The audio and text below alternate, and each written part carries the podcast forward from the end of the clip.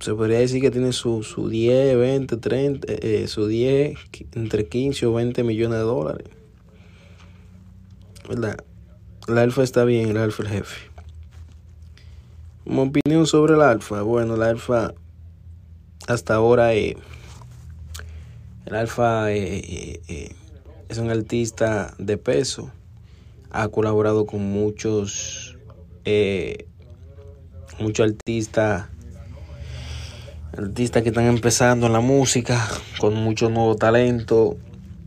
Y el alfa está bien porque el alfa apoya apoya a los artistas y eso está súper bien yo lo veo súper bien vemos que eh, que el tigre el tigre está bien.